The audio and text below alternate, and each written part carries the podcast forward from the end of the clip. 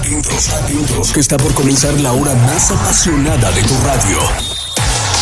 El comandante 101.3 FM presenta La Hora del Taco. La Hora del Taco. Un programa deportivo que sabe lo que a ti te gusta. Noticias al momento, análisis y el debate más ardiente del deporte. Aquí comienza, aquí comienza La Hora del Taco con el Escuadrón Deportivo.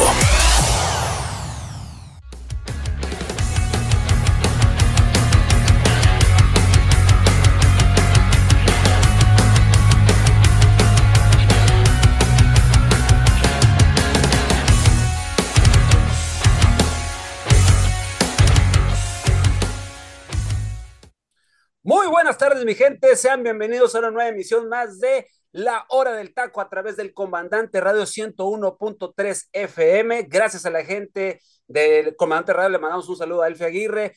Gracias por estarnos aquí soportando aún más al proyecto de La Hora del Taco. Gracias a la gente que nos escucha en Chiapas, en Guatemala, todo México, Estados Unidos a través de la señal de Spotify. Muchísimas gracias a la gente que nos escucha en cualquier momento, en la comodidad de donde usted quiera, nos puede escuchar en Spotify.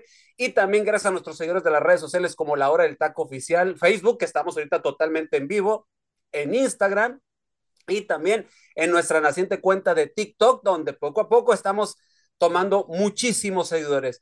Mi gente, es un gusto estar con ustedes. Yo soy Delfino Cisneros en la conducción. Me acompañan Freddy Mae, Freddy Gol, Freddy López y el buen Octavio Jiménez. Inició el campeonato, el clausura 2024 y vaya manera de iniciar, ¿eh? Vaya manera de iniciar. Polémica, vamos a ver si hay debate. Aquí hay un señor que no quiere dar la cara. Desde ahorita les digo, no quiere dar la cara. ¿Quién sabe por qué? ¿Quién sabe por qué no quiere dar la cara Freddy López? Es más, no, no prende ni la cámara para que usted me entienda así de ese tamaño, se anda buscando la máscara, no sé, no sé qué pasa, pero contentos de estar con ustedes en la hora del taco. Le damos la más cordial bienvenida. Freddy Mae, un gusto estar contigo, mi estimado Freddy. ¿Cómo vamos en la cuenta de TikTok? Tú que estás ahí encargado, vamos arrancando con la cuenta de TikTok de este 2024. Cuéntanos, ¿cómo lo encontramos ahí en TikTok? ¿Qué tal, mi amigo Delfino, Teacher, Octavio y Freddy? Freddy que no da la cara. Y fíjate, por algo no me apostó, ¿eh? Digo, hasta ahorita no sé si, si se han enterado que ni un Chiva hermano, ni un Cruz Azulino, nadie me ha ganado en apuestas. Y todavía le dije a Freddy, ¿tienes todo en bandeja de plata para ganarme?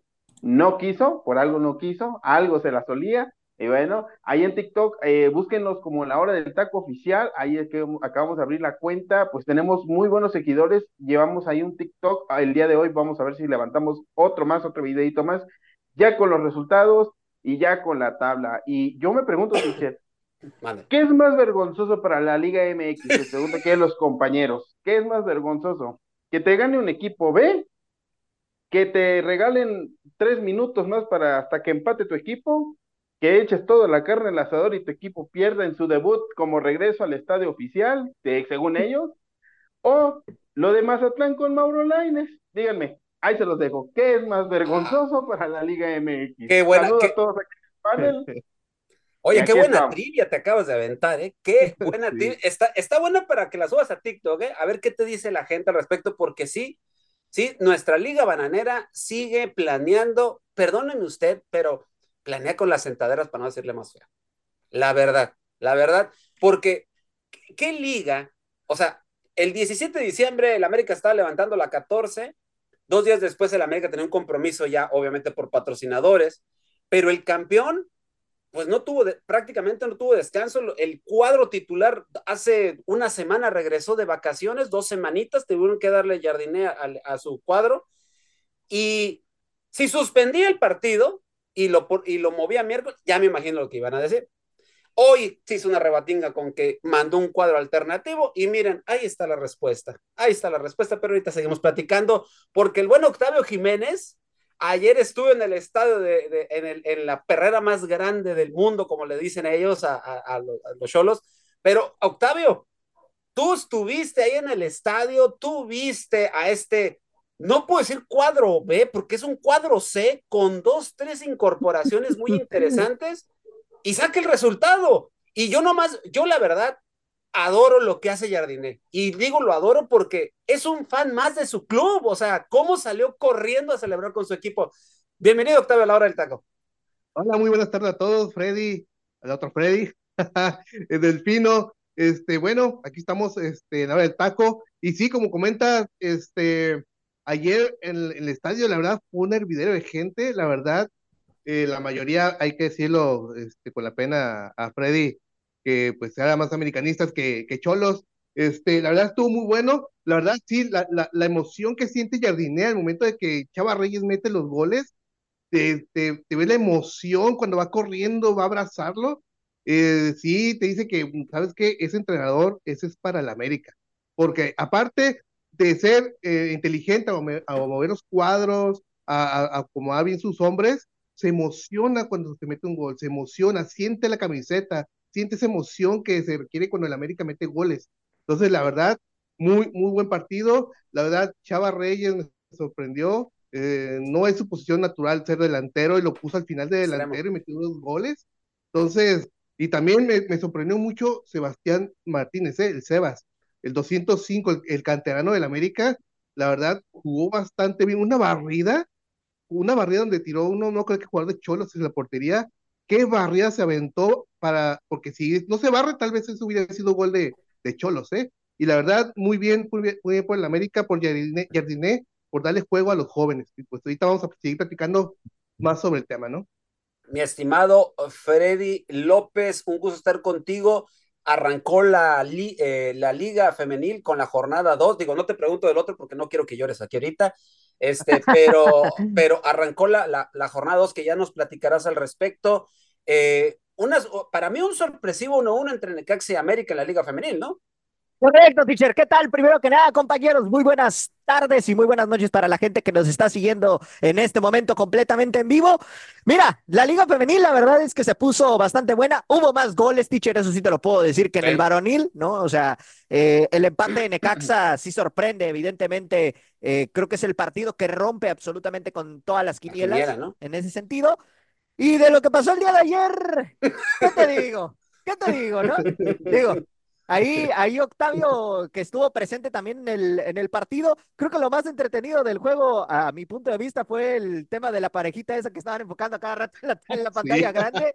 Este, sí, era un show ese. Sí, sí, sí, correcto. Todo un show ese, ese tema y lo del medio tiempo. No, pero realmente, digo, es un partido que al final de cuentas pues yo lo comentaba, ¿no? Antes de que arrancara la temporada, a mí este Tijuana no me ilusionaba para nada en ese aspecto. Eh, solamente tres refuerzos fue lo que trajo Cholos para este torneo, que es el caso de Raúl La Pantera Zúñiga, que para mí entró bien, ¿no? El caso también de Jesús Gómez, que llega procedente de Santos, y el tema del de, regreso de Joe Benny Corona, ¿no? Joe Benny Corona. Equipo de, de Cholos en ese Gran sentido. jugador, ¿eh? Gran sí, no, jugador. Gran jugador, efectivamente. Miguel Herrera lo conoce perfectamente, lo tuvo en América, lo tuvo en Tijuana también en su tiempo eh, cuando dirigió en su primera etapa. Entonces, bueno, eh, pues ya estaremos analizando a profundidad porque ahí también me tocó estar presente, gracias a Dios, en la conferencia de prensa tanto de Jardiné como de Miguel Herrera. Y bueno, Miguel estaba que no lo calentaba ni el sol, ¿no? Ahí en, en la, en sus palabras se externaba todo ese tema, exactamente. Y bueno, pues ya, ya les estaré contando, ya cuando entremos en materia a profundidad con este partido, pero realmente lo de Cholos juega bien, pero lo que preocupa es la falta de gol. Ese es el tema que todavía no a mí, puede a mí, a mí, aliviar. A mí lo único que me sorprende, Tocayo, es que antes de la previa no te manifestaste en todas las historias de tu Instagram, habidas y por haber. Viene la derrota, desaparecido. y, no, ¿Qué te parece? Sí, a, ver, a, ver. Esconde. Y, a ver, y espérame, y la semana pasada estuve Ajá. contigo en un live en Instagram. Ajá. No, que mis cholas, que pa' campeonas, no, que mis los cholas vamos a, re, vamos a arrebatar todo ah, no. con el Eso, y con el... No, espérame, espérame, tres, espérame. Había tres más, y ahora resulta que dices que no, que no, no te convencía. Yo siempre, o sea, yo siempre te no, dije... Te voy, yo voy siempre, a hacer, voy a hacer a una ver. pregunta, ahora va a ser, ¿qué es peor? ¿Freddy López antes de que inicie el torneo o Freddy López? no, yo te voy a decir algo. Yo me acuerdo perfectamente de esa transmisión que mencionas, Mae, y si mal no recuerdo, en ese, en ese momento yo te dije, es más probable que Cholas levante el título en la femenil a que Cholos termine colándose a la liguilla en este torneo. Ahí está el live, ahí lo pueden ver en Instagram, en mi Instagram okay. personal. Bueno, pues vamos a darle, vamos a darle, mis estimados compañeros, eh, porque la gente ya nos está esperando. Ahí dejen sus comentarios aquí, estamos totalmente en vivo en la página de Facebook en la hora del taco. Bueno, a ver, Freddy López, me quedo contigo. Eh, a ver, pasa con Mae, digo. o sea, a ver, a ver, Freddy, pero vamos a entrar en el terreno ya, ahora sí, en serio, ¿no? ¿Qué es más vergonzoso? Porque para mí, ayer hay dos, tres detallitos, ¿no? pero ¿qué es más vergonzoso? Miguel Herrera no admitiendo que Cholos no pudo con el equipo C del América o el campeón no presentando a su equipo estelar, porque toda la semana los analistas rimbombantes, no voy a decir nombres, pero ayer uno casi lloraba, este, eh, eh, estuvieron diciendo que lo de América era insostenible, vergonzoso, que no tenía que pasar esto, etcétera, pero para mí lo de Miguel Herrera ayer era el obligado junto con sus cholos de Tijuana, con el equipo titular, tenía que haberle ganado este América, que era un equipo, un, un equipo con 11 mexicanos. Aquí sí son mexicanos, señores, no como cierto equipo que dice ser mexicano. Pero ¿qué te parece? ¿Qué es más vergonzoso para ti, mi estimado Freddy? Para mí lo de Miguel Herrera. A ver, el tema de América, ¿no? Descansó a sus titulares para esta jornada y creo, y por lo que dijo Jardiné en conferencia de prensa, le va a dar descanso por lo menos la próxima jornada también, ¿no? Entonces, en ese aspecto, yo creo que aquí el más culpable de que no se dé el resultado no es América, es Miguel Herrera, es Cholos en general. Porque, a ver, Cholos salió con sus mejores once, se supone, ¿no? A, a, batirse en el campo. Y es cierto, tuvieron oportunidades. Para mí, Cholos generó más que América, si lo veo objetivamente. Aquí el problema es que Tijuana no fue contundente todas las oportunidades que tuvo las terminó, las terminó fallando. Y por otro lado, también mérito a Malagón, que también tapó algunas que era, eran claras de gol, ¿no? Entonces, yo creo que aquí faltó más, em, digamos, más profundidad en el sentido de, la definición de las jugadas. Y bueno, también eh, el hecho de que, de que, bueno, Cholos dejó claro que no tiene variantes. ¿Por qué? Porque, a ver, va, América bien lo mencionan, teacher, fue con el equipo C, ¿no? Ni siquiera el LBL, el equipo correcto, C. Correcto. ¿Cómo es posible que por momentos el equipo de Tijuana jugara con línea de cinco? O sea, para mí, para mí Tijuana tuvo que haber apostado a atacar y, y a buscar en todo momento el gol, pero hubo momentos en donde parecía que Tijuana le daba miedo a este América, por momentos, por momentos. ¿Y qué terminó sucediendo? Que cuando Cholos se dio cuenta de que América eh, era, era vulnerable, ¿no? En ciertos momentos del partido, porque cuando se enteraron de que venía con el equipo C, se volcaron al frente. ¿Y qué pasó? América supo nulificar muy bien a Cholos en ese sentido, ¿no? Y posteriormente, en el segundo tiempo, pues por ahí, perdón, en el primer tiempo, por ahí no se marcó un penal en favor de Tijuana, que quiero ver, ¿no? Aquí no, no le he hecho tanto la responsabilidad al árbitro, sino más bien al VAR, que en ese sentido no, no llamó al árbitro, eh, ¿Y qué hubiera pasado si yo los hubiera marcado, hubiera anotado ese penal, no? La historia habría sido la misma, no lo sabemos, pero lo que sí es un hecho es de que no nos podemos agarrar por esa jugada en particular cuando tuviste 90 minutos para poder llevarte el partido a casa, ¿no? América aprovecha las circunstancias también, ¿no? De, un Tijuana volcado al frente y prácticamente sobre el final terminan cayendo los dos goles de, Salvador Reyes que terminan dándole el triunfo. Eso no es culpa de América, eso más bien me parece que es responsabilidad de, de no haber tenido la contundencia para poder eh, llevarte los tres puntos que, que, bueno, eran más que accesibles si lo vemos en un plano estadístico, porque América, de plano, no estaba presentando a su cuadro titular más que a Luis Malagón, que era el único titular que realmente eh, América mandó a la cancha de inicio en esta jornada. Correcto. Freddy Mae, eh, ahorita acaba de tocar un punto muy interesante, eh, tu tocayo, el aspecto arbitraje, ¿no? que el VAR no lo manda a llamar, etcétera. Para mí es error del VAR. efectivamente, yo también coincido. Eh, viendo la jugada, la he visto, la he analizado, he visto varios ángulos. Sí se pudo haber marcado un penal, pero siento yo que se quedó más a criterio del árbitro, es mi perspectiva. Pero yo te pregunto, Freddy Mayati, ¿el arbitraje influyó en el resultado posterior después de esta jugada? Mm, mira, no podemos decir si eh, puede influir o no un penal, porque así como lo pueden marcar, lo puede fallar el jugador. Digo, Malagón sabemos que también sabe parar penales, ¿no? no o sea, ya tiene experiencia también en atacar penales. Pregúntale a Monterrey. sí, exactamente. Entonces, híjole, el penal puede ser que haya sido factor a favor de Cholos o en contra de Cholos, porque si lo fallan, la autoestima de los jugadores hubiera venido abajo de que, oye, como un, equipo 6 ahora me paran un penal? ¿Por dónde te llego? ¿No? Yo creo que bien lo mencionaba hace ratito eh, el tocayo, yo creo que fue más el planteamiento de Miguel Herrera, que no supo cómo la falta de gol, para mí eh, me, sorprende mucho eh, lo ordenado que jugó el América atrás. La verdad es que este Israel Reyes, incluso Emilio Lara haciendo, haciendo coberturas correctas, llegando a tiempo, el jovencito este de la media de contención. Sebastián Martínez. Sebastián Martínez. Gran partido de ese chavo, ¿eh? Gran partido. Porque te voy a decir algo, ¿eh? Para mí el único del América que estuvo medio perdido ayer que no sé yo fue Kevin Álvarez, porque nunca había jugado esa posición y por ahí dos, tres veces se lo llevaron. Oye, el Musumbito, que, que eh, la verdad, oportunidad que le dan, oportunidad que se aprovecha. Qué mal se vio ayer, ¿eh? Para mí, lo acabas de decir, Kevin, por no saber estar en, su posición natural, pero también lo, de, lo del Musumbito, pésimo, ¿eh? Para mí es pésimo. Yo creo que al Mozumbito le deben dar la salida para que se fogue en otro equipo, para que vaya agarrando más callo. Entonces, eh, entonces te digo, esto no es culpa de la América, porque a ver, ¿cómo te explicas que dos centros, que dos centros delanteros de Cholos, como Cocolizo y como este, el nuevo que acaba de llegar, este, Raúl La Pantera Zúñiga. Eh, exacto. No metan gol y un lateral como Chava Reyes, lo avientas de centro delantero, un lateral que no tiene nada de gol y te hace doblete. O sea, ya no es culpa prácticamente también de Miguel Herrera, también los jugadores deben de tener esa parte de, de colmillo, esa parte de poder organizarse para meter las jugadas. Entonces, repito, un penal nunca va a ser un factor. Digo, en muchos partidos también no han marcado penales o se han marcado penales y se le ha dado vuelta, porque yo te apuesto, si el Cholos hubiese comenzado ganando, Jardiné hubiese buscado la manera de cómo revertir y mínimo sacar el empate, porque ojo, con el cambio y la entrada de Sendejas y Richard Sánchez, el partido cambió.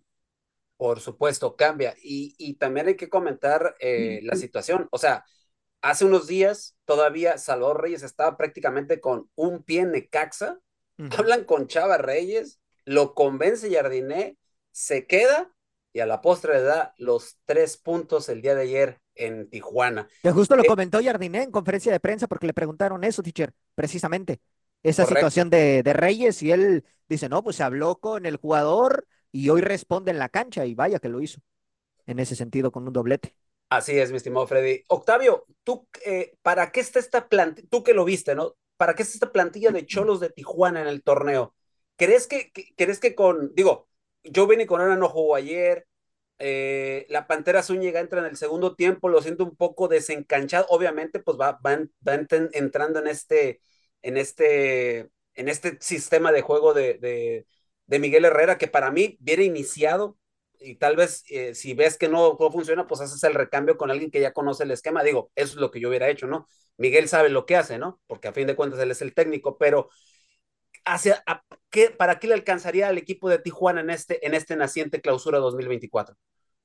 Ah, mira, Delfino, viendo cómo jugó ayer este, los Cholos, para mí que va a quedar igual que el torneo pasado, ¿eh? No creo que le vaya, no, es que de cuenta, no, es que también no le puedes exigir mucho a Miguel Herrera si no tiene refuerzos buenos, no tiene, no tiene parque con qué dar una buena cara en el torneo. Entonces, ¿cómo, lo, ¿cómo lo vas a exigir mucho a Miguel Herrera si él está tratando, bueno, yo supongo que está tratando de hacer lo mejor que puede con sus jugadores que tiene y no, y no, y no se le ve. Haz de cuenta que ayer también le faltó lectura de partido, como dice Freddy hace ratito. ¿Por qué poner la línea de 5 cuando sabes que vas contra una sub-23 de, la América? De lugar de ir a atacar con todo, porque él, sí tuvo oportunidades. Eh, de que tuvo oportunidades eh, Cholos, las tuvo. Le falta contundencia. Pero si, si está jugando tal como, como está jugando ahorita, y si la directiva no tiene paciencia, yo creo que Herrera no termina el torneo, ¿eh? No, lo va a terminar. Pero, pero, te voy a decir algo. pero deja tú, deja tú el tema de, de, la paciencia, Octavio. Aquí el punto es que le refuercen el equipo, porque con todo respeto, los refuerzos que llegaron esta temporada Poco y nada, ¿eh? Pero, para a mí. ver, eh, pero, pero para mí, pero para mí eso no es excusa, Tocayo. Eh, eh, ¿por No, qué? no, Porque, no. por ejemplo, ah, mira, ahí te va. Equipos limitados como Puebla, como Mazatlán, como Querétaro, hacen su estadio Oh, fuerte. Querétaro. Eso es- eh, Querétaro. eso es- ahí te encargo lo de que- Querétaro, ¿eh? A, ver, mí que- que no me creían que Querétaro iba a dar partido. Aquí me mataron todos. Exacto. Eso es algo, eso es Sí, algo, sí, sí. eso es algo que, que, que Miguel Herrera debe de hacer. Al Cholos debe de ser fuerte porque el estadio, la cancha es pesada, porque tiene el público a favor. Entonces, si tú sabes que tienes limitantes para salir contra los equipos y de visitante, pues mínimo hazte fuerte y más de local. O sea, realmente tenía todo. Como yo te lo decía, No, correcto. tiene, tenía todo bandeja de Todo plata para para, ganar. haber sacado la victoria. Sí, sí, sí. No, y yo coincido Pero, contigo, Tocayo. Sí, Pero- pero sabiendo cómo son los directivos con los técnicos mexicanos, aguas, ¿eh? No sé, porque también, ¿cuántos mexicanos hay dirigiendo ahorita? Cuatro nada más. Cuatro. Cuatro. Y, y, y la paciencia hacia los mexicanos es muy cortita. Entonces, hay que ver, hay que ver el transcurso del, del, del torneo, si le siguen teniendo paciencia. Y sí entiendo, tiene un cuadro muy limitado, que puede hacer más, acomodar bien su cuadro, pero híjole, yo creo que, como me preguntó Delfino, no creo que le alcance para ni hasta el, el play-in a, los cholos, ¿eh? Así como está jugando, no. Sí, ojalá le un refuerzo porque tiene hasta el primero de febrero, pero vamos a ver, porque no, así como está ahorita, no lo veo para avanzando más, ¿eh? Se suponía que iban a llegar dos refuerzos de Argentina, al final la negociación al parecer se cayó, entonces bueno, también ahí es otro tema, ¿no? O sea, Cholos ahorita con el tema de los extranjeros también tiene eh, un cupo muy limitado y, y bueno, en ese sentido tendrían que apostar más por el mercado local para tratar de, de fortalecerse. El tema es que, que, bueno, no le quieren invertir, esa es la realidad acá en. Tijuana. Oye, oye, oye, Freddy, ayer Sí. te iba a preguntar precisamente eso. Sí, con sí, la sí. inversión que, con la que invirtió, inversión o el dinero que utilizaron para el medio tiempo, ¿por qué no lo invirtieron para Ándale. un jugador? Exacto. Que, o sea, el show de luces ese, ¿no? En el show de- hubo, sí. hubo drones, hubo unos drones. drones y todo el rollo. fregón. La verdad estuvo Sí. fregoncísimo lo Sí, que sí, sí. presentaron, los drones, las figuras y todo eso. Y cuando lo estaba viendo dije, qué chingón.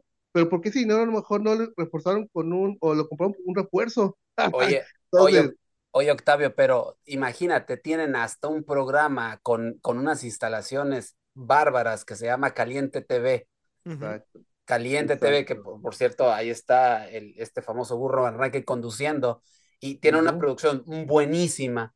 Y Sí, es sí, sí. dinero que está invirtiendo, ¿por qué no te lo inviertes mejor a tu equipo de primera división, a tu estelar? Sí, sí, sí, Pero sí. digo, en fin, en fin, cada quien gasta el dinero como quiere, cada quien invierte como quiere, Sí, pero. América saca los tres puntos y nadie la voy a la corona todavía al vigente campeón del fútbol mexicano. Pasamos con el otro de los grandes. Chivas en su debut de Fernando Gago Uf, empata con Santos por uno a uno. el partido de los goles anulados, ¿eh? Eh, A, a ver, mi estimado, eh, mi estimado Mae, ¿qué sensaciones te deja el debut del tan esperado nuevo pastor Fernando Gago al frente del Chiverío? Pues, ¿qué te digo? Va a ser lo mismo con el Chivas. Es, lo, es, el, es la misma, ¿cómo se dice? Pero, Es oye, oye, oye, revolcada. Ahora, Oye, Mae. eh, perdón, perdón, Ah. perdón, oye, Mae, pero ayer estaban extasiados los porristas, los porristas analistas, que porque había debutado a tres jóvenes, que nunca había pasado esto, ya tenía tiempo, 11 mexicanos, cuando tu rival, tu archienemigo, sí se presentó con puros mexicanos. O sea, Ah, y y- ojo, o- ojo con tu nuevo refuerzo, ¿no? Que le preguntaron, este, ¿you speak English? Eh, yes. yes. Ok, te voy a preguntar en español, este, ¿cómo vienes? Yes. No. Pero en fin, eso es, eso es algo que yo lo he dicho. El Guadalajara realmente es la misma cosa. Por ejemplo, quieren traer a Javier Hernández. Realmente lo vienen a traer para vender playeras. Lo que ayer hizo JJ Macías, mis respetos, ¿eh? Porque viene de una Muy bien lesión. se vio JJ Macías, ¿eh? Ojo Exacto, con ese detallito. Entonces, eh, para mí, el, Guadalajara no le hace falta el Chicharito Hernández, y seamos honestos, así como a la América, a la América se le ha criticado de que hay hasta que el América empate, lo mismo ayer, ¿eh? El árbitro no me ha agregado siete minutos, hasta el 99 vino a empatar el Guadalajara, Sí, cosa que sí, nadie ve. Mae, pero lo que tú no sabes es porque se revisó una jugada anteriormente y se Ah, perdió no, tiempo, el árbitro ah, extendió más. Bueno, eso dijo un pseudoanalista ahí que está este, que ayer casi lloraba en plena transmisión. Que tenía unos cachetes rojos ah, y exactamente, no sabía dónde, exactamente. no sabía dónde meterse. Ah, exactamente. Sí, él, él, lo, lo aclaró, ¿no? Pero pues bueno, siempre, siempre hay evidencia de eso, ¿no? Pero en fin, entonces, ¿tú cómo calificas a lo de Gago ayer que, que, que va, va arrancando? Digo, tampoco no le podemos exigir mucho, ¿no? Son como más o menos nueve, diez entrenamientos los que tuvo, ¿no? Sí, sí, o sea, definitivamente es como nosotros al principio con Jardiné, que queremos crucificarlo desde el primer partido. Sí, pues claro, no, Guadalajara también no, no se puede crucificar todavía. Vamos a ver de qué manera se va a ir, va a ir el Guadalajara avanzando. Y al fútbol mexicano le haría bien que el Guadalajara retome su nivel, porque si no, en serio, este Guadalajara va a seguir dando lástima. Y sobre todo, no es tanto que el Guadalajara haya empatado, es lo que dejó de hacer Santos durante el partido. Ese fue el problema. Correcto. Octavio, para ti, ¿quién después de esto, después de este partido, para, ti, para ti, ¿quién debe ser el 9? Porque ya nos dimos cuenta que Gago va a jugar con un solo punta, no va a jugar con dos, va a jugar con uno nada más. Ese es su esquema, 4-3-3. ¿Ok? Pero, ¿quién será su 9 nominal? ¿JJ eh, Macías o el tan aclamado sub 40 eh, Javier el Chicharito Hernández? No, tiene que ser JJ. De hecho, eh, yo lo vi muy bien ayer, simplemente creo que le falta un poquito más de ritmo. Y lo vi ligeramente, no sé si fue mi percepción, poquito arriba de peso. Exacto. No sé si fue mi percepción, lo, lo, pero siento que poniéndolo a punto, JJ puede hacer algo bien, ¿eh? Porque ayer estuvo a punto de meter hasta un, este, un golcito de, de, de taconcito. De ahí no va porque le pegó el defensa, si no iba a ser el gol de Chivas. Entonces, hay ciertos movimientos que, que, que J está haciendo muy bien. Digo, pues eso, nomás le falta el ritmo, pero cuando llegue Chicharito, la verdad, sinceramente, no creo que vaya a ser el titular. Que lo van a poner a fuerzas porque se van a poner a, a, a, Gago, lo van a hacer. Pero para mí, en lo personal, el que debe estar ahí arriba es el JJ, simplemente con un poquito más de, de ritmo, y yo creo que tiene un buen delantero el, el Guadalajara. ¿eh? Correcto. Mi estimado Freddy, a, acaba de tocar un punto también Octavio, ¿no? O sea, y, y Mae, que lo comentan. Uh -huh. Eh, eh, Santos eh, mete el gol, pero siento yo que se relaja.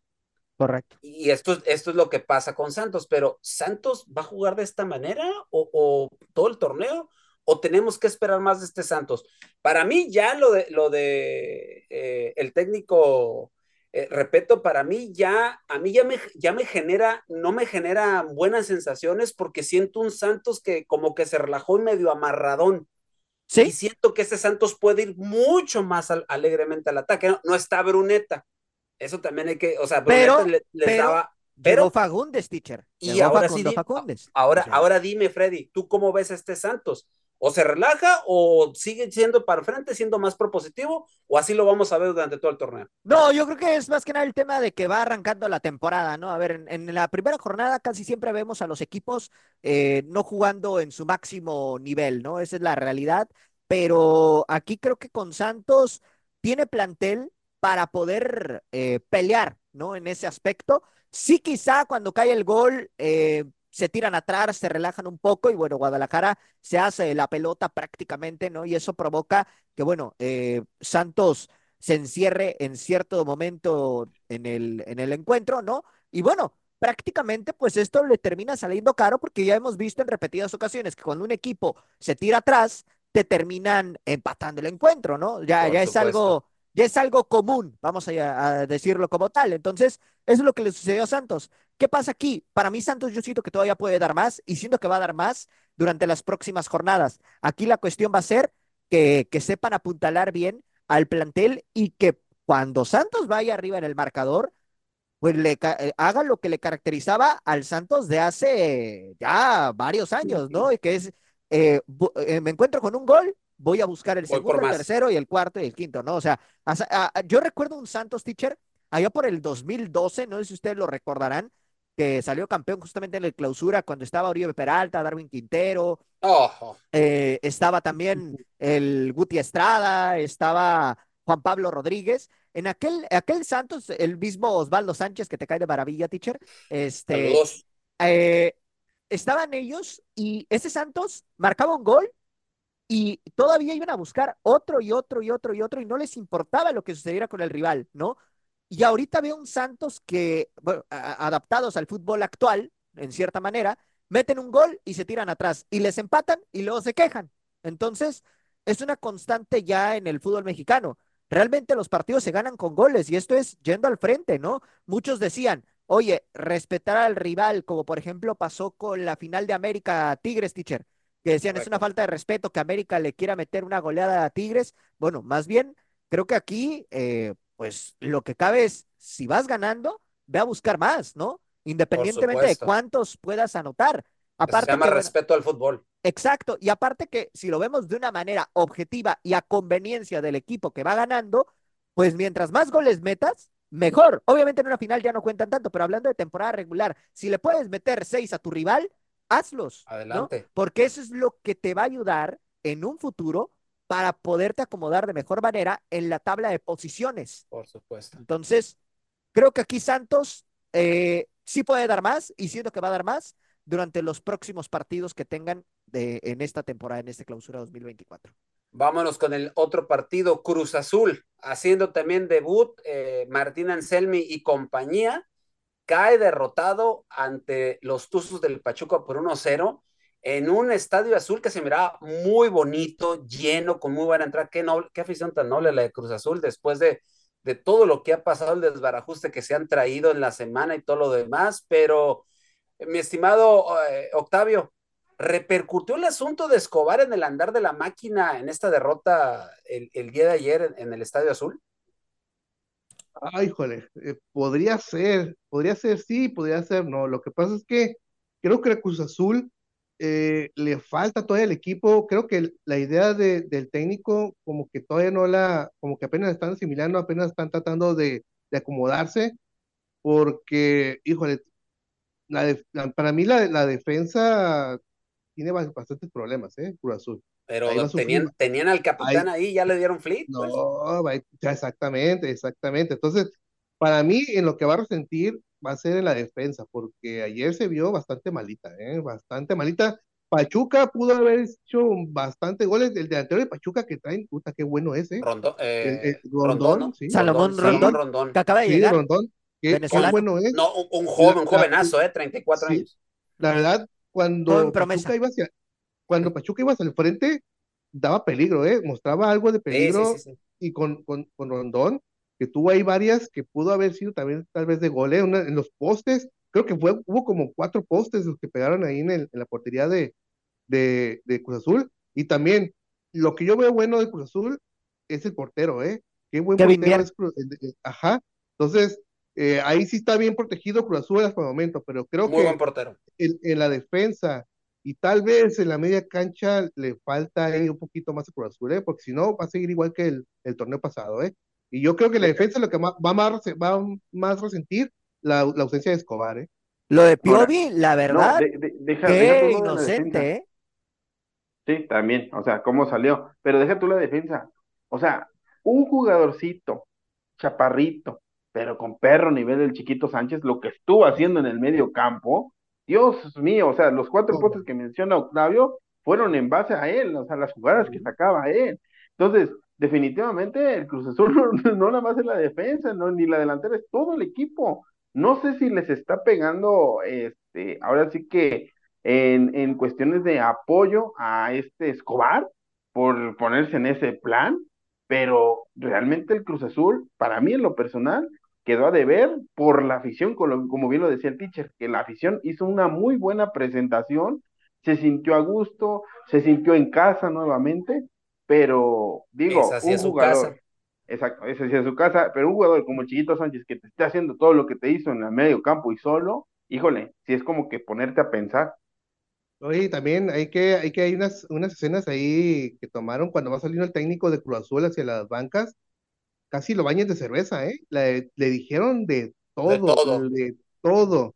Entonces, coreando el, a Escobar, o sea, Ah, no, no, no. Le, vienen unas semanitas a este equipo bastante pesadas. Oye, Freddy, y este Pachuca creo que ya no va a ser el Pachuca del torneo anterior, ¿verdad? No, No, no, no, totalmente que diferente, teacher, en ese, en ese aspecto. A ver, lo que ya puntualizaba mi tocayo, ¿no? El tema del Chiquito Sánchez, espectacular lo que hace, un gran futbolista que, bueno, es el, el motor para mí de este equipo. Correctísimo. Eh, lo de, lo de Rondón, más allá de la edad, teacher, también, la No, verdad es- es que me gustó, ¿eh? Me gustó calidad. muchísimo lo, lo que hizo el venezolano. Que va para mí va a pelear la tabla de goleo. ¿eh? Sí, sí, sí, sí, coincido contigo.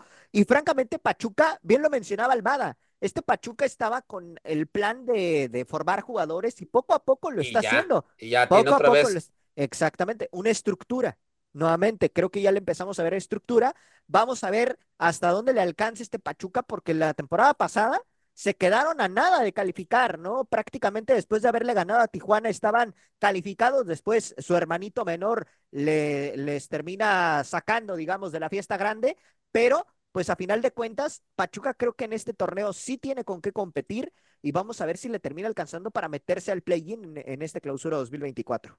Correcto. Vámonos con el siguiente partido, uh, mis estimados. Pumas. Pumas Uh. versus Juárez. Pumas 1, Juárez 0. En un partido donde se hace historia, el árbitro hace voz, hace uso de la voz en la decisión después de revisar el VAR. Así es de que, eh, mi estimado Freddy, Freddy López, ¿se tiene que decir el porqué de la toma de decisión o nos esperamos en la semana cuando se escuchen los audios en la cabina? Y yo te hago esta pregunta porque en el Mundial Femenil ya se hizo de esta manera, ¿no? El árbitro explicando el por qué toma la decisión.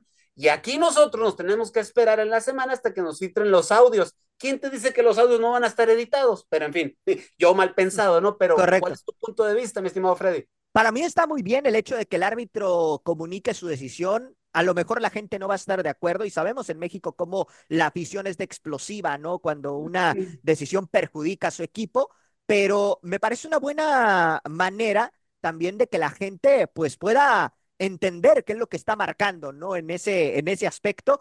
Creo que es algo, algo bueno, ¿no? Que se puede empezar a implementar. A lo mejor a muchos no les gusta la idea, pero personalmente siento que puede beneficiar en el sentido de que ahora sí vamos a saber qué es lo que está marcando el árbitro. Ya si lo marcó mal, es otra cosa, ¿no? Pero Oye, oye, por lo menos lo comunica abiertamente. Adelante, Oye. Freddy, pero, pero, pero ¿qué sirvió de que dijera es roja o, o la- lo que marcara, perdón, Sí, sí, sí. sin explicar el motivo de por qué era este la, la falta? Es que Nomás para- lo, lo- lo mismo que dijo, Es que eso es lo que falta. lo- lo- lo- lo- lo hacía con señas y era amarilla, expulsión, lo que No, sea, sí, sí, sí. pero aquí no explica nada. Es que ese es justo el tema. Eso es lo que debería de hacer.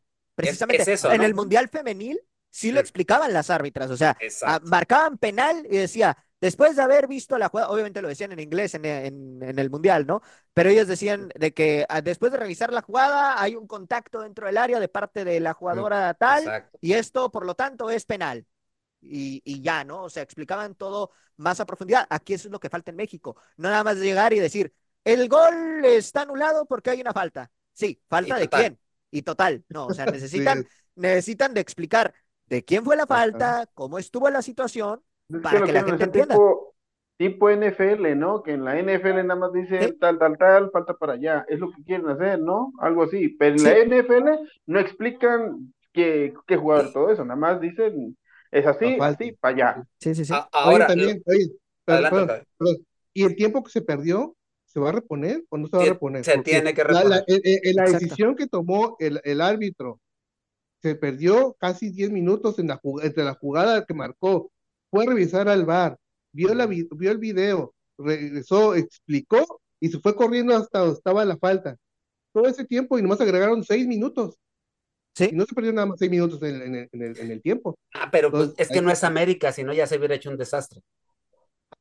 Sí, ¿no? Sí, Es que, es que es cierto, exacto. es que es cierto. O sea, o sea no, hay que, no hay que ser tan cerrados. Es que, Eh, es Mae, que ya, ahí, ya ahí depende del criterio del árbitro, porque por ejemplo yo estaba viendo Exacto. el de, el de Mazatlán contra San Luis. ay, San Luis. contra San Luis, y el primer tiempo, el primer tiempo agregaron También siete muy buen minutos partido. en el primer tiempo, o sea, y todo el mundo así, Sí, ¿desde sí, dónde sí. te lo sacaste? Ok. Mae, ¿para qué están estos Pumas? Digo, Pumas ya con el cuerpo técnico del Lema, no del turco. Y yo veo cosas muy diferentes, ¿eh? Para empezar, no es el mismo esquema, de, de- el mismo parado de, de- de los jugadores.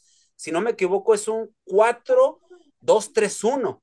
lo que presenta y que se puede mutar un 4-4-2 muy interesante lo que presenta Lema, ¿eh? pero ¿para qué están estos Pumas? Estos Pumas están, estos Pumas están definitivamente para estar arriba, teacher. O sea, esto, este equipo definitivamente está para, para poder estar peleando la liguilla. No el repechaje, ¿eh? porque se organizó bien, la verdad, se organizó bien. Eh, lo que vaya a hacer el Chino Huerta junto con el Toto Salvio, y ojo, ¿eh? Funes Mori, Funes Mori, si llega a agarrar su prime, su nivel, que agarre un segundo aire con los Pumas, arrepentida que se va del Tan Ortiz por haberlo dejado ir. Oye, pero el, el, Tano dijo llegando a Monterrey, recuerdo que tenía mejor delantero que eh, eh, en la persona de Funes Mori que, que, de Henry Martin, ¿no? ¿Y por qué lo deja ir entonces? Pues ahora sí que, mira, a mí hay una persona que yo conozco cerca de, de Monterrey, que, está muy cerca, y lo último que él me comentó fue que al Tano Ortiz, el Monterrey, este, le dio mucho poder. O sea, si a ti no te gusta este jugador, llégale. Si te gusta este, lo contratamos. Eso fue la última información. Así se manejó. Por eso es que Funes Mori dijo, las formas no me gustaron. Me voy, pero las formas no me gustaron. Qué buena, qué buena información, mi estimado Mae. Qué buena información, porque sí, yo, la verdad, a mí, a mí lo que me, me causa sorpresa, Octavio, es la persona de Memo Martínez. Memo Martínez, la verdad, se vio muy bien. No mete gol, pero se ve imponente e, el, el, grandote, ¿no? Se ve imponente. 1.91 y los saltos le sacaba casi medio cuerpo a los defensas. Y yo aquí les dije, el, el, programa pasado, Memo Martínez va a meter más goles que el Chicharito. ¿Tú crees que Memo Martínez sea una buena adición para estos Pumas? Sí, sí, fácil, fácil. La verdad, cuando, cuando tiraban centros, tú ves cuando... Qué peligro ese miraba cuando brincaba le sacaba dos cabezas, yo creo, y una vez cabeció y pegó en el poste, pero digo, es cuestión nomás de irse acoplando, pero de que va a ser un goleador en Pumas, para mí va a ser un goleador, y también comentamos en, el programa pasado, que si metían a los dos delanteros, tanto este, a Funes Mori y al Memote, Funes Mori iba, iba a funcionar como tipo poste, y el pase que le dio, y precisamente el gol que consiguió este, al Chino Huerta, fue a pase de, de, de Funes Mori, porque estuvo, fue de poste, se la regresó y Chuino Huerta metió el golazo. Entonces, que, la eh, sorprendió, fue, fue, anulado, ¿no? La sí, ajá, fue anulado, pero ahí, ahí, estaba viendo la función que va a tener Funes Mori. Entonces, pero yo, el goleador eh, nato, o el goleador que va a ser de Pumas, va a ser Memo Martínez, ¿eh? Ese sí es un troncote de a ver quién se le pone para poderlo tumbar de cuerpo a cuerpo, porque la verdad, sí, es muy buen jugador, ¿eh? Correcto. Correcto, correcto. Bueno, y ahorita que tocamos el tema de Monterrey, pues vámonos a ese partido, Monterrey 2, Puebla 0. híjole, yo no sé, digo, esto lo vimos el torneo pasado y sacó ámpula, ¿no? Viendo la América como en una semifinal que pierde, se da el lujo de perder, hay que ser honestos, se da el lujo de perder, se da el lujo de decir, pues, este partido pues no nos interesa porque estamos en la final y el equipo sale abuchado, ¿no? Y todos, no, es que este América, ese pero nadie platica que el, ayer en, la, en el Gigante de Acero gana Monterrey y el equipo del Tano y el Tano salen completamente abucheados por su afición. Freddy, te hago la pregunta, Freddy López, te hago la pregunta. ¿Monterrey es el equipo con mayor presión hoy en este inicio del clausura 2024? Sí, para mí sí, definitivamente. Y te voy a decir el por qué, porque muchos dirán, América, ¿por qué no si es el vigente campeón? ¿Por qué no Chivas si es... ahorita América tiene la espalda muy ancha con el título. Pero más que, más que, el Cruz Azul toca yo, digo, porque el Cruz Azul ahorita lo van a estar crucificando con el tema de Escobar. Que fue no, claro. No, no, no. Es que ahí te va a tocar yo. Yo entiendo lo de Escobar y evidentemente para la afición, lo de Martín Alcelmi va a ser un tema que va a durar todo el torneo si Escobar eh, termina, termina haciendo lo, bueno, lo que sucedió. ¿no? O sea, va a ser un tema ya de todo el torneo, lo van a odiar, eso es evidente, pero también lo que te puedo decir es que Monterrey, Monterrey para mí tiene mucho mejor plantel que Cruz Azul para pelear en la liga, ¿eh? Y es algo que no se ha visto reflejado en los últimos años.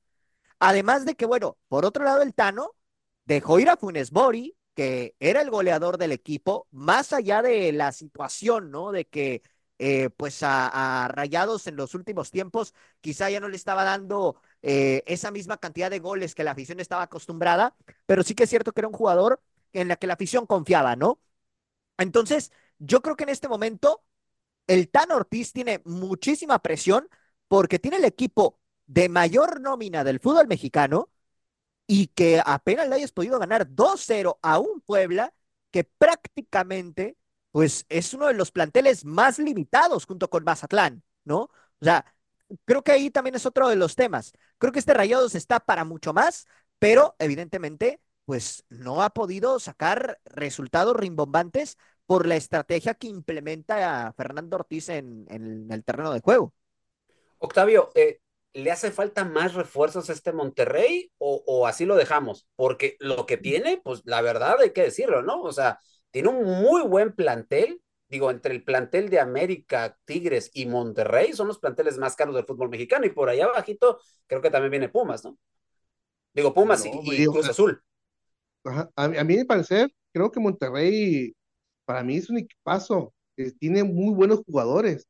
Este, creo, pero creo que por ahí esto van a ser el último intento por Arteaga también. Pues creo que por ahí van a ser el último intento por Arteaga para ver si lo pueden traer.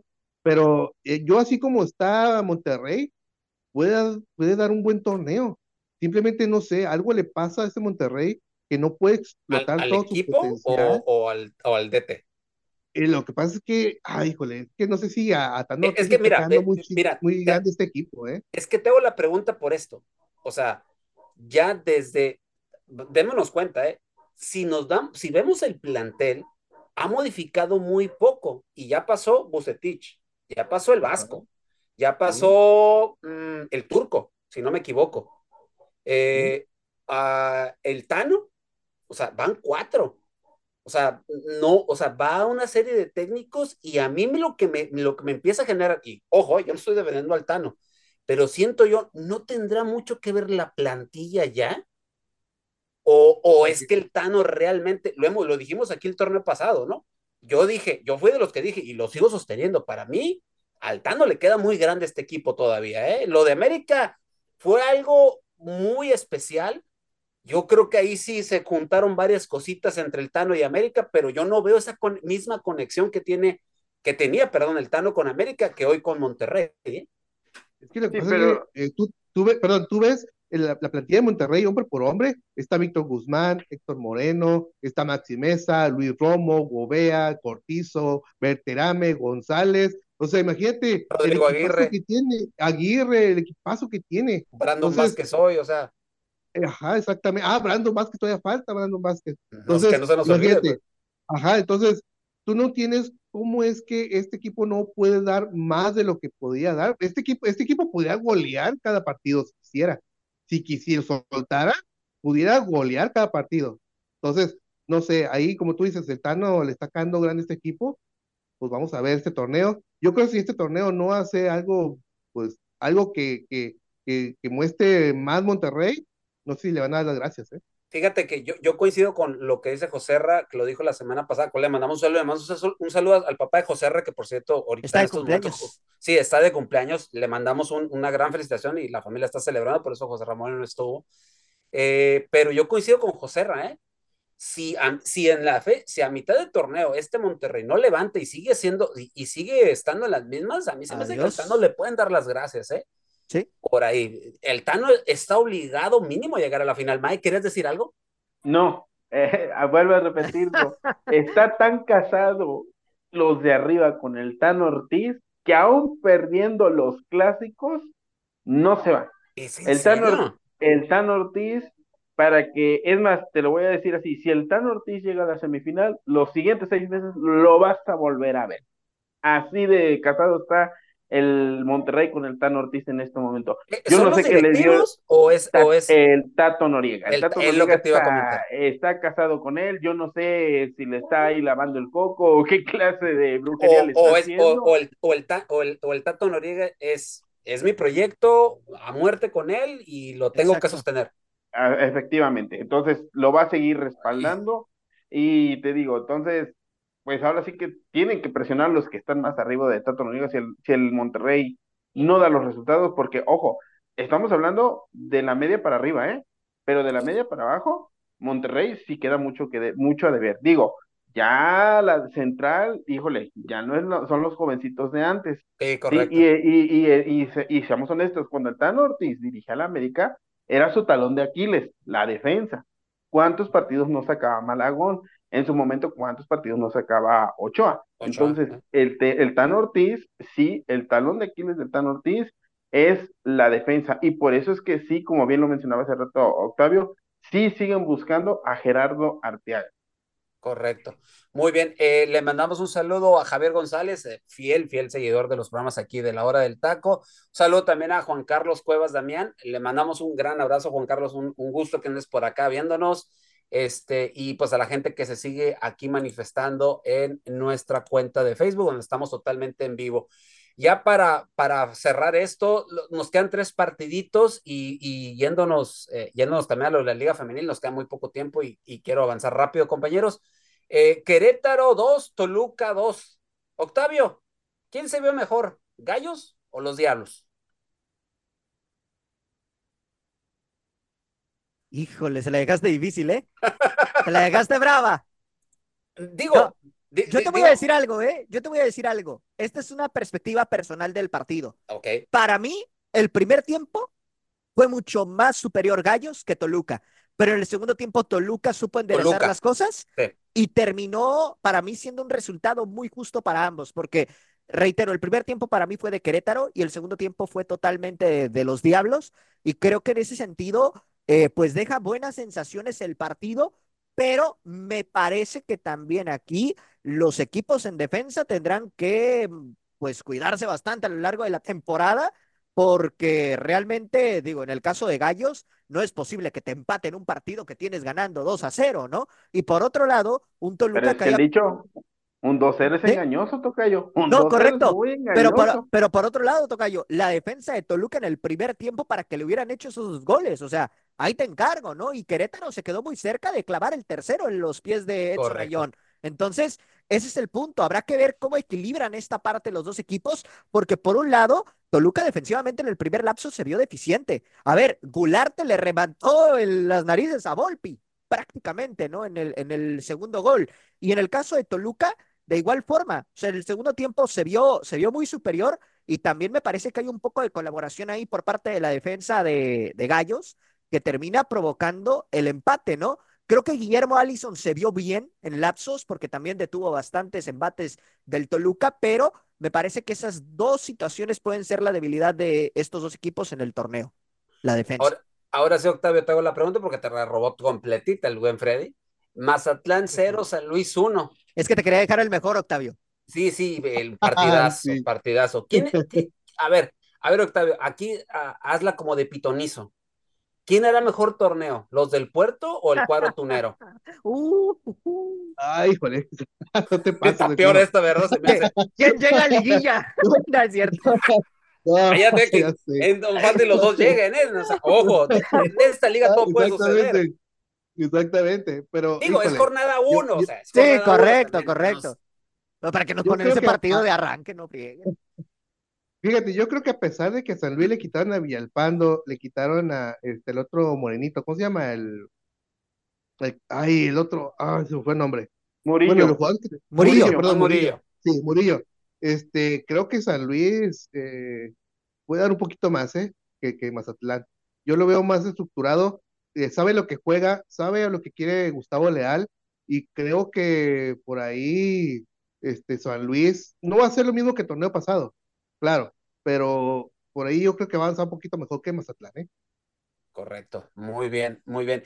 Y para cerrar la fecha, hace un ratito se terminó el partido, un partidito que yo no sé, yo, yo no entiendo, la verdad, con todo, con todo el respeto que merece la afición e hidrocálida, pero Necaxa parece, bueno, hay equipos de expansión que juegan mejor que ellos. Oye, que en el primer tiempo no hayas hecho ningún disparo a puerta, que hasta el minuto 60 hayas, hayas este, hecho el primero, pero que el otro equipo, que no hace mucho fue bicampeón, te expulsen a dos jugadores, uno por una amarilla muy tonta y después otra vez por segunda manera te vayas. Es el capitán, es el que debe tener la cordura. Un jugador que va entrando y le ponen la, le ponen eh, la roja y de un de repente llevas una ventaja de 1-0 contra un equipo que no te ve hecho nada y, te empuja y te mete dos contra uno, solamente en nuestra liga. Solamente en nuestra liga. Ah, eh, Necaxa saca el resultado por dos goles a uno en este partido que prácticamente parecía de pretemporada, mi gente. No, no quiero comentar ya más porque quiero, quiero darle la apertura también a, la Liga Femenil para que Freddy tenga sus cinco minutos de fama, pero perdón, sus cinco minutos para que hable de, de, la liga. no, ahorita, se va a esponjar como pavo real ahorita. Sí, sí, obviamente. Mis cholas ganaron. Sí, sí, sí, obviamente, obviamente. Pero ahí sí ganan, para que vean. La jornada uno todavía le falta el miércoles, que nadie dice nada al respecto, ¿no? León Tigres. Eh, León Tigres, pero que nadie dice nada, ¿no? Aquí el Tigres sí no le faltó respeto a nadie y llegó también a la misma instancia que América. ¿eh? Nada más hay que decirlo, ¿no? Y el miércoles va, va a visitar a ya a León en la cancha de, eh, de, León, Guanajuato. Mi Freddy. Saludos a todos los chillerman, a todos los que ya me tienen con todo el respeto que me merecen, diría el teacher, ya está el gorro. Que por qué no va al cuadro es falta de respeto. Ahora que porque le ganaron, ay, es que la figura fue mala. Oh, nada te encaja, pues. Entonces, nada, ¿qué y, y, hay que, y hay que ser mesurados porque estamos aquí en Facebook, si no nos funan, ¿eh? Pues, nada más. Freddy, tienes solamente tres minutos para hablar de la Liga Femenil. Una disculpa, pero pues es que tú sabes, los tiempos son los tiempos. Correcto, pues rápidamente, teacher, nada más mencionar que el América empató uno por uno con Necaxa. Necaxa se ah. vio bastante bien. Goles de Aurélica sí y de Daniel Fuentes en ese sentido. Correcto. Y por otro lado, Cruz Azul y Santos, bien lo mencionaba Joserra, empató 0 por 0. Lo único destacado de este partido fue la actuación de la guardameta santista Gaby Herrera y lo de Sky Rodríguez que debuta con el cuadro de la máquina. Por otro lado, también el equipo del Puebla derrotó 2 por 1 al conjunto de la Fiera, goles de Dani Calderón por parte de León y de las guatemaltecas Sabiana Gómez y el caso de Aisha Solórzano. Por otro lado, Atlas y Toluca reparten puntos, empatan 2 a 2 con goles por parte de Toluca del el caso de Natalia Macías Valadez y el caso también de Brenda Walsh. Por las rojinegras anotaron Maritza Maldonado y Paola García vía penal. Y por otro lado, también decir que las Cholas derrotaron 4 por 1 a Mazatlán. El primer gol fue de Soubaya. sí, correcto, obvio. ¿Qué decirte? Doblete de Dani Espinosa, por supuesto. Y también anotó Luciana García en este partido y San Juana Muñoz. Y bueno, por otra parte, Tigres le pasó por encima al cuadro de Pumas, 5 por 1, debutó Jennifer Hermoso, marcó Catlana por parte de Tigres, un doblete, así como otro doblete de Stephanie Mayor, y un tanto de Alison González, que mi tocayo le ha de extrañar mucho en América en ese aspecto, y por parte de Pumas, pues bueno, eh, justamente marcaría Chaneisa eh, para el cuadro universitario. Por otro lado, mencionar que las Tuzas y las Rayadas del Monterrey empataron 2 a 2 con doblete de Charlín Corral, uno de Jermaine Simpon-Sewell y otro de Mayra Delgadillo. Así que bueno, las Rayadas ahí están, ¿no? En ese aspecto. San Luis y Querétaro en el clásico de la 57 reparten puntos, terminan empatando uno por uno con goles eh, por parte de Querétaro Delia Morán, un golazo de tiro libre y por otra parte marcaría por parte de San Luis Isabel Casís y finalmente las Bravas le pegaron 2 por 0 al Guadalajara con goles precisamente de Prisca Chilufia y de Yasmín Cázares. Prácticamente así se llevó a cabo esta jornada número 2 y ya el próximo jueves arranca la jornada doble, la jornada 3 con una América Tijuana. Tichonay, nomás eh, te, te aviso que se repite el partido ahora.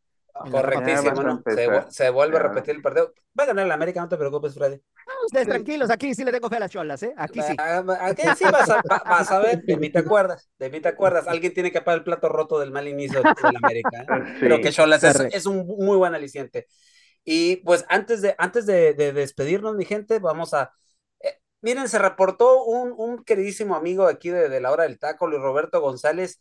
Dice que él dice que él ama incondicionalmente a Miguel El Pío Herrera, que si Lema le va mal, que él pondría de inmediato a Miguel Herrera en el puesto. Claro. O sea, para que vean, ella lo convenció. Después de lo ya lo convenció. Saludos, Me imagino, me imagino. Te, queremos, te queremos, Aguito. Bueno, mi gente. Y nada más para mencionar que el día de hoy el Real Madrid quedó campeón, el Barcelona no se repone después de que perdió con el América. por uno, ¿eh? No, ahí nomás. de mi querido Vinicius. Ahí nomás, ahí nomás. Qué, qué felicidad, qué felicidad que el campeón del fútbol mexicano haya sacado un resultado con un cuadro C y que hoy el Real Madrid le haya dado una repasada al Barcelona. Fin de semana perfecto. Sí, sí. Yo nomás mañana voy a ver un compañero maestro ahí en el colegio y que, híjole, le va a Chivas y le va al Barcelona, imagínate, vaya combo, ¿no? Imagínate, pero en fin, Sigue, Yo medio feliz. Digo, ganaron mis cholas, ganó mi Real Madrid, perdieron mis cholos, pero bueno. Ah. no todo en la vida es, Bueno, nos despedimos, mi gente. Muchísimas gracias por estar aquí. A la gente de Radio 101.3 FM nos despedimos. Y a la gente de Facebook igual. Nos vemos el martes y nos escuchamos también el martes. Dios mediante. Esto fue La Hora del Taco. Por hoy hemos terminado la hora del taco. La hora del taco. Los esperamos en nuestra siguiente emisión a través del comandante 101.3 FM.